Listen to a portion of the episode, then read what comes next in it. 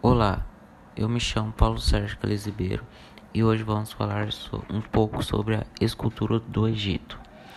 A escultura do Egito foi demarcada na antiguidade, sobretudo, pela escultura de grandes dimensões associada à arquitetura, pelo relevo descritivo, pelos bustos, pela estatuária de pequenas dimensões, onde dominam não só a representação de deuses e faraós, como também de animais. Bom, as esculturas egípcias foram de extrema importância para eles pelo fato de as esculturas mostrarem respeito aos deuses. Ou seja, as esculturas os representavam uma admiração e oferenda aos deuses. As esculturas representavam divindades da mitologia, representavam faraós e pessoas importantes. As esculturas dos faraós eram representadas sempre na mesma posição: homem de pé e com o pé esquerdo à frente, homem sentado de pernas cruzadas ou sentado com a mão esquerda apoiado na coxa. As principais características da escultura egípcia são formas estáticas, formas isentas de expressão facial, segmento da convenção em pé ou sentado. As estátuas representam divinidades mitológicas, faraós, pessoas importantes e pessoas comuns envolvidas em trabalho doméstico são encontradas em câmaras mortuárias.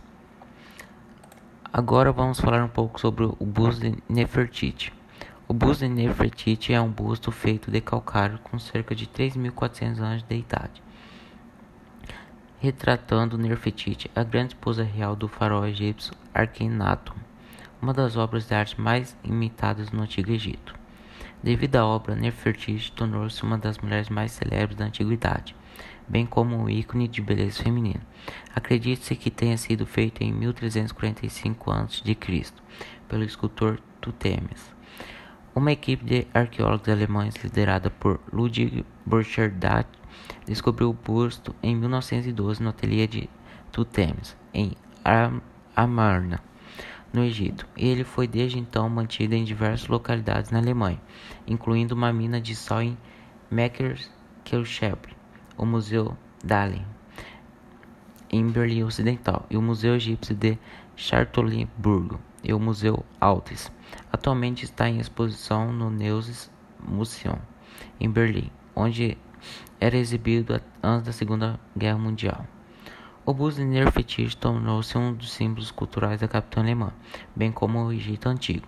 Também é tema de uma intensa discussão histórica entre os, os dois países, em vista da exigência das autoridades egípcias por sua devolução desde a década de 1920. Existem também controvérsias envolvendo sua autenticidade e sua relação com a exposição da arte, o corpo de Nefertiti.